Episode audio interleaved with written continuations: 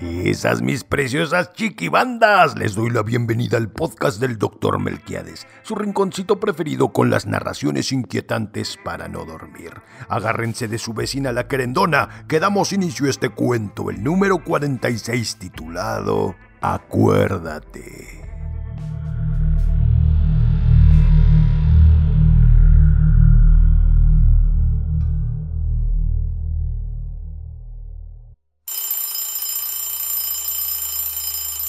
Alejandro se gira para apagar la alarma de su celular. Mira la pantalla. El reloj marca las 6.50 de la mañana. No se quiere levantar. Decide dormitar cinco minutitos más. Anoche se durmió hasta tarde mirando fotos y videos poco decentes que no tendrían muy contenta a su esposa. Siente los ojos arenosos. A regañadientes se pone de pie y va hasta el baño. Trata de hacer el menor ruido posible para no despertar a su mujer, pero no porque sea considerado y no quiera molestarla, no, no, no, sino porque ya no la soporta. Llevan 20 años de casados y ambos ya están hartos. Buscan la menor excusa para mentirse y herirse. Su vieja excusa de estar juntos por sus hijos ya es obsoleta.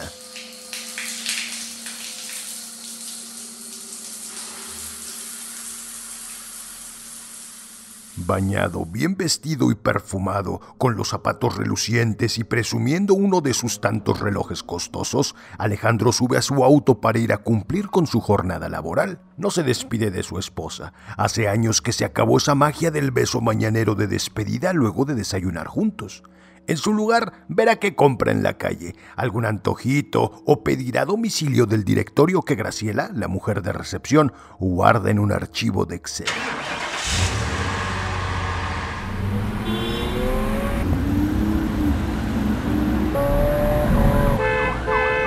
Al edificio donde trabaja, presenta su gafete en la pluma de acceso, donde se le permite subir al estacionamiento al que muy pocos pueden.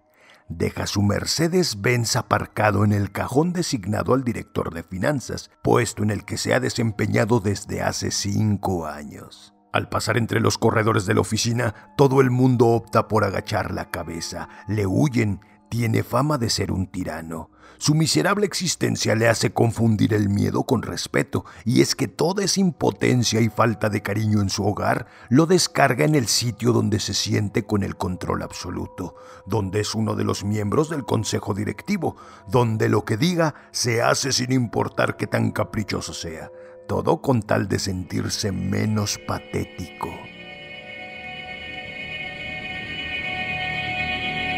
Ya ha tenido bastantes advertencias de parte de recursos humanos por quejas de empleadas, en la mayoría jovencitas, que lo han reportado por acoso, violencia verbal y directamente por acercamientos con intenciones sexuales.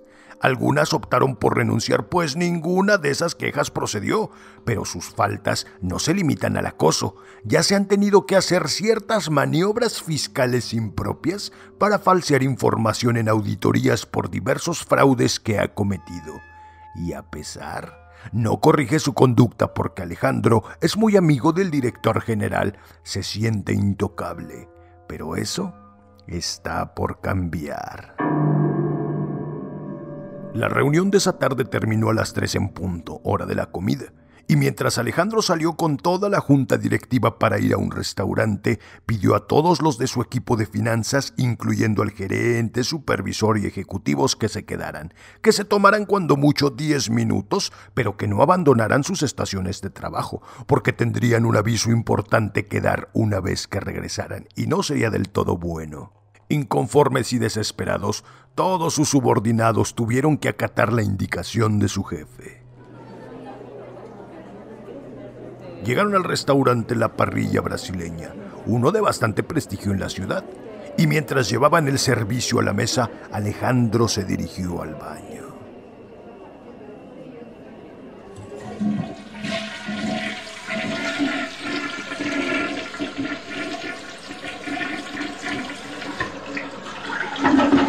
Al salir del cubículo tras vaciar la vejiga porque no le gustaba usar los mingitorios, pasó al lavamanos, pero no fue siquiera capaz de llegar a la jabonera cuando se detuvo al ver reflejado en el espejo una silueta oscura. Se giró. Su atacante iba vestido con traje, guantes y pasamontañas negros. De inmediato le puso una capucha sobre la cabeza y comenzó a golpearlo.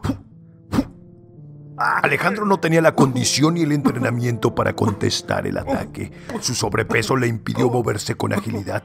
Cayó de rodillas por dos golpes en las costillas que le sacaron el aire. A continuación, un rodillazo en la cara le rompió los huesos de la nariz y dos puñetazos más le aflojaron un par de dientes.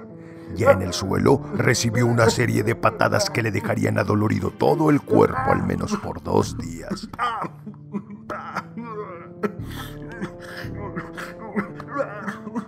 ¿Esto? Le dijo el atacante. Es para que te acuerdes. Nos vemos pronto, pinche marrano. Y salió del baño, dejando a Alejandro llorando de impotencia, de dolor y vergüenza por haberse orinado encima.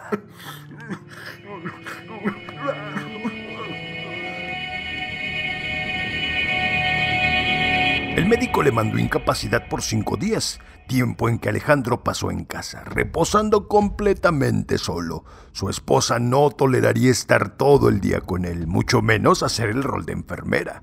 Prefirió irse toda esa semana con su hermana, tiempo que por cierto vivió con suma libertad. Experimentó una incomparable tranquilidad que hacía años no sentía. Por otro lado, Alejandro pasó todos esos días intentando recordar qué fue lo que hizo para merecer aquella golpiza. Una noche, aún convaleciente, mientras se preparaba la cena, miró por la ventana. Quería asegurarse que esa paranoia que no le dejaba dormir era cosa de su imaginación, que aquel ataque en el baño no se trató sino de un simple robo. Pero hubiera deseado no asomarse. Al recorrer la cortina ahí estaba, esa persona frente a su casa. Por su vestimenta no sabía si era hombre o mujer, joven o viejo. Igual que en el baño del restaurante, iba cubierta de pies a cabeza. Cuando lo vio a través del cristal, de manera burlona, esa silueta levantó la mano para saludarlo. Alejandro casi se fue de espaldas, corrió hasta el teléfono para llamar a la policía.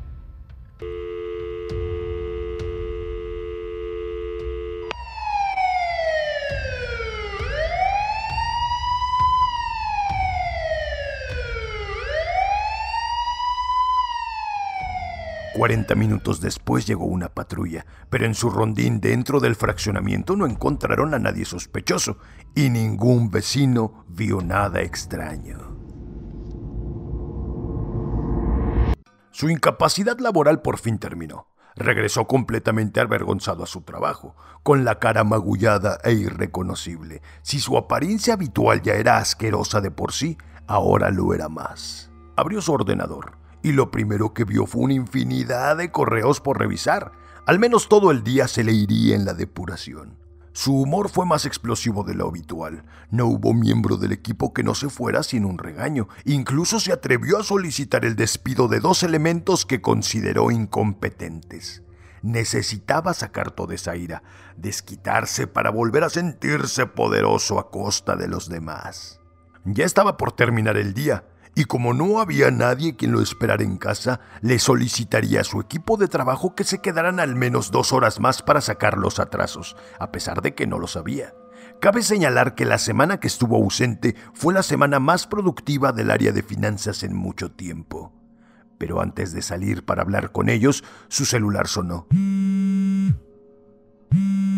Era un número desconocido. Prefirió ignorarlo y a continuación le llegaron una serie de mensajes uno tras otro. Los fue abriendo. Todos decían lo mismo. Acuérdate. Enseguida le llegó un correo electrónico. En el asunto decía lo mismo que en los mensajes de texto. Con las manos temblorosas lo abrió y en grande decía, Ya te acordaste. Y en el cuerpo del correo venían tres imágenes adjuntas.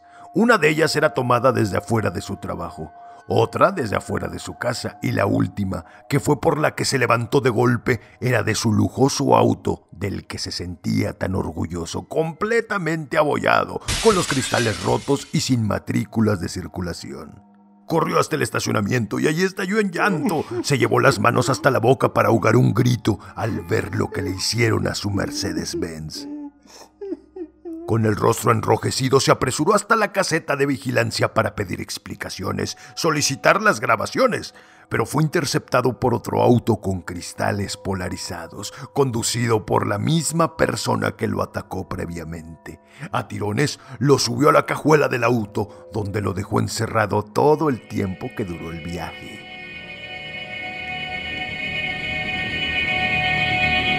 En todo el camino, entre sollozos y lamentos, iba recordando, pensando qué es lo que había hecho para ganarse tan hórrido castigo. El auto por fin se detuvo. Al abrir la cajuela, Alejandro quedó deslumbrado por la luz de los reflectores que le dieron de lleno en el rostro, seguido de un puñetazo en la nariz que seguía fracturada.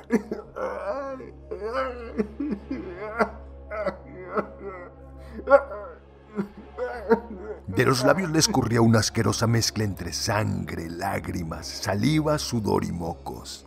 Mientras chillaba igual que un cerdo en matadero, su atacante lo arrastró hasta una silla donde le amarró las piernas y enseguida le rompió la rodilla derecha de dos martillazos.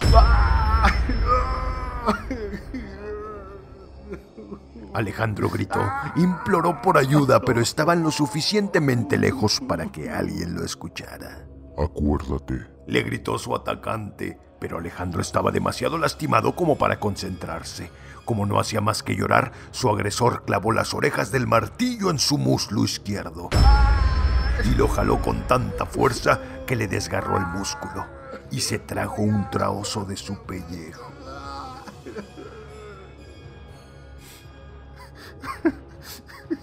Por favor, imploró Alejandro. Yo no he hecho nada, te lo suplico. Te, daré todo lo que necesitas, todo lo que tengo, todo lo que hay en mis cuentas, pero no me mates, no me mates. El agresor aceptó, le entregó su celular y le dictó la cuenta a la que haría la transferencia. 15 minutos después, una vez que el atacante revisó que estaba hecho el movimiento, le dijo, Órale, muy bien, no te mataré, pero necesito que te acuerdes, pues para eso te traje aquí. No lo sé, no sé a qué te refieres. He hecho muchas cosas, muchas cosas malas, pero no creo que ninguna merite este castigo. ¿Eso crees? ¿De veras eso crees, Antonio? Alejandro lo miró consternado. Yo, yo no soy Antonio. ¿Por qué me llamas así? ¿Estás seguro que tú no eres Antonio Saldívar? No, no lo soy.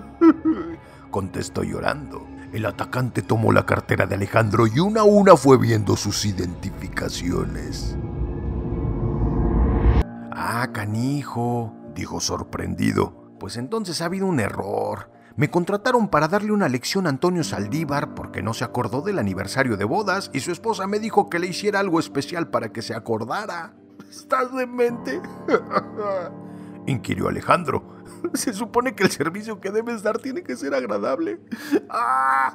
Para recordar fechas o momentos especiales. Esto es una puta locura.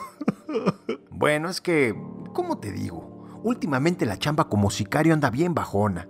Hoy día ya nadie quiere pagar para matar personas y pues tengo que hacerme la vida, ¿verdad? Por eso me alquilo para dar este tipo de servicios y no miento, ¿eh? En mi página le pongo, le daremos a esa persona especial un servicio que nunca olvidará. Y pues creo que funciona, nunca nadie me ha reclamado y te apuesto lo que quieras a que tú nunca lo vas a olvidar, ¿a poco no? por cierto, ¿cómo te llamas? Soy Alejandro. ¿No te diste cuenta de mi nombre? Me mandaste mensajes, incluso mi correo. La dirección de mi correo tiene mi puto nombre completo. Ay, ay, ay, pequeñeces, pequeñeces sin importancia. Ya no te pongas así, mejor déjate ayudo a liberarte. Eres un idiota. ¿Sabes quién soy? ¿Tienes idea de quién soy? Puto enfermo. No, pues claro que sé quién eres. Eres un pinche gordo que se mió encima con la putiza que le metí. y ahorita pues tiene las piernas y la nariz rota. ¿Qué te puedo decir? Que por decirme idiota te vas a quedar aquí amarrado. no seas maleta, échame buena vibra para que mi siguiente chamba sea pronto y pues venga a sacarte, ¿verdad? Ah, por cierto, no hay reembolsos, gracias por la transferencia. No, la verdad no la tenía planeada. A final de cuentas, pues no creo que necesites toda esa lana pudriéndote aquí solo, ¿verdad? Eres tan mierda que no creo que nadie te extrañe.